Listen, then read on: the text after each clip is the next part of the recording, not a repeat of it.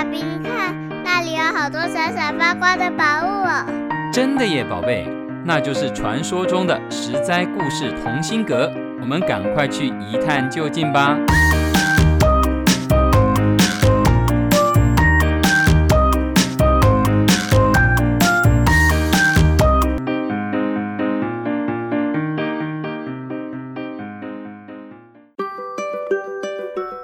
事中的美食，美食中的故事。亲爱的大朋友、小朋友们，欢迎收听《实在有意思》系列第二季。我是帮故事加点风味，不会太甜，也不会太淡的维糖姐姐。有些食物的名字跟人很有关系，有的是直接用人的名字命名，有的是用人的特色来命名哦。在中式料理中，我们常常有机会吃到麻婆豆腐。豆腐吸饱了椒麻酱汁的香气，和冒着烟的白米饭混在一起，嗯，实在是太下饭了。本来没有胃口的人，保证都胃口大开，一连吃个三碗都没有问题。炖煮后的豆腐软嫩即化，每一口都很够味。麻婆豆腐是一道四川名菜，它的发源地在四川成都北门外的万福桥头，发明者是脸上有很多麻子的刘女士。由于她的先生姓陈，她又一脸显眼的麻子，大家都称她为陈麻婆。陈麻婆和先生在万福桥头开了一家名叫陈兴盛的店铺。当时万福桥是游商运油一定会经过的地方，那些专门替雇主搬运物品的脚夫们，就常常在陈兴盛的店里歇脚吃饭，稍作休息。脚夫们工作辛苦，赚的钱很少，于是便宜的豆腐就成为他们常常点的菜单。时间一久，豆腐的各种做法，像是煎豆腐、炒豆腐、煮豆腐、炸豆腐，吃来吃去都吃腻了。有一回，运油的脚夫大方贡献出菜油，请厨房烧一道与众不同的豆腐出来。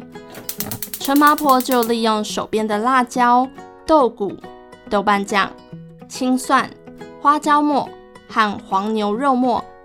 烧了一道麻辣鲜香的豆腐佳肴，香辣下饭，得到众人的一致认可。简单又便宜的麻婆豆腐就这样流传了一百多年，到今天仍然是我们的下饭名单。这恐怕是当初陈麻婆在烧豆腐时完全没有料想到的事情。吃了麻婆豆腐这么重口味的食物。来点清淡解腻的点心吧，让我们掌声欢迎爱玉登场。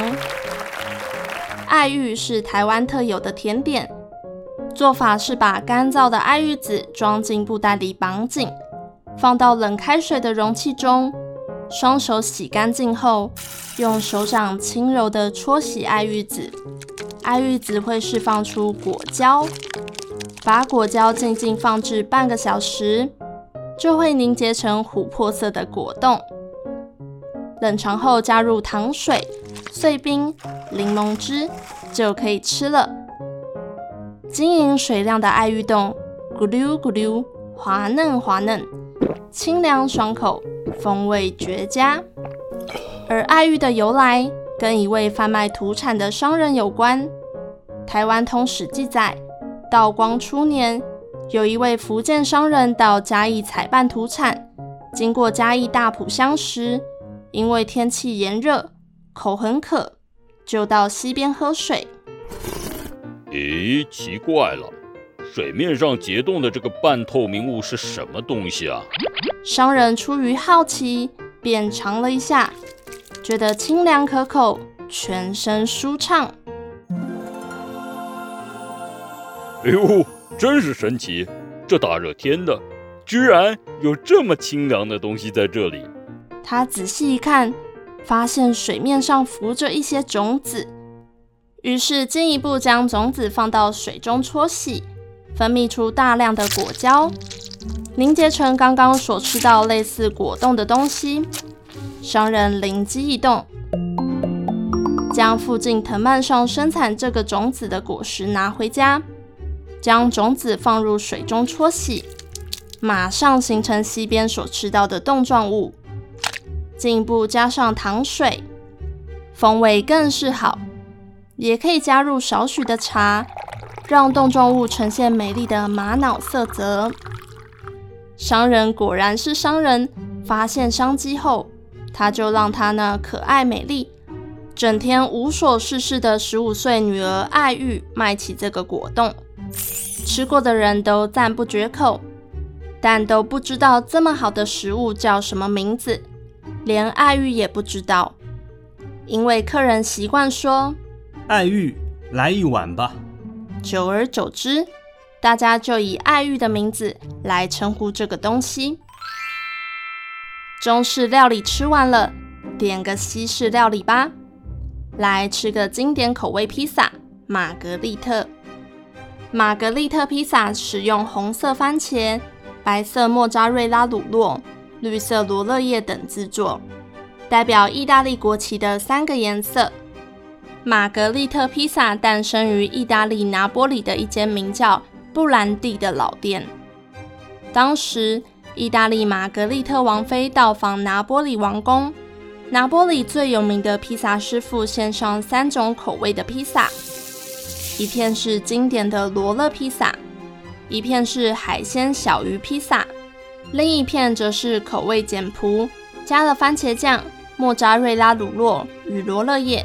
还没有取名字的披萨，玛格丽特王妃问师傅：“这种披萨叫什么名字？”披萨师傅灵机一动，回答：“陛下，这种披萨就叫做玛格丽特。”王妃非常开心，玛格丽特披萨就此诞生。吃完玛格丽特披萨，我们再吃一个也叫玛格丽特的饼干。这款饼干外观朴实。味道带有淡淡的蛋黄香气，口感香酥，入口即化。饼干的全名是住在意大利史特雷拉的玛格丽特小姐。据说很久很久以前，有一个糕点师傅爱上了一个叫做玛格丽特的小姐。他在做饼干的时候，满脑子都是玛格丽特，不知不觉把每一块饼干。都按上了自己的手印。没想到，这样的饼干在烘焙出来后，出现了漂亮的裂口。于是人们就把有这样漂亮的裂口的饼干称为玛格丽特。每一个裂口都是爱的印记。以上就是以人来命名的食物，很有意思吧？我是维糖姐姐，实在有意思故事系列。我们下次见。以上由实在实在网络教育学院制作播出。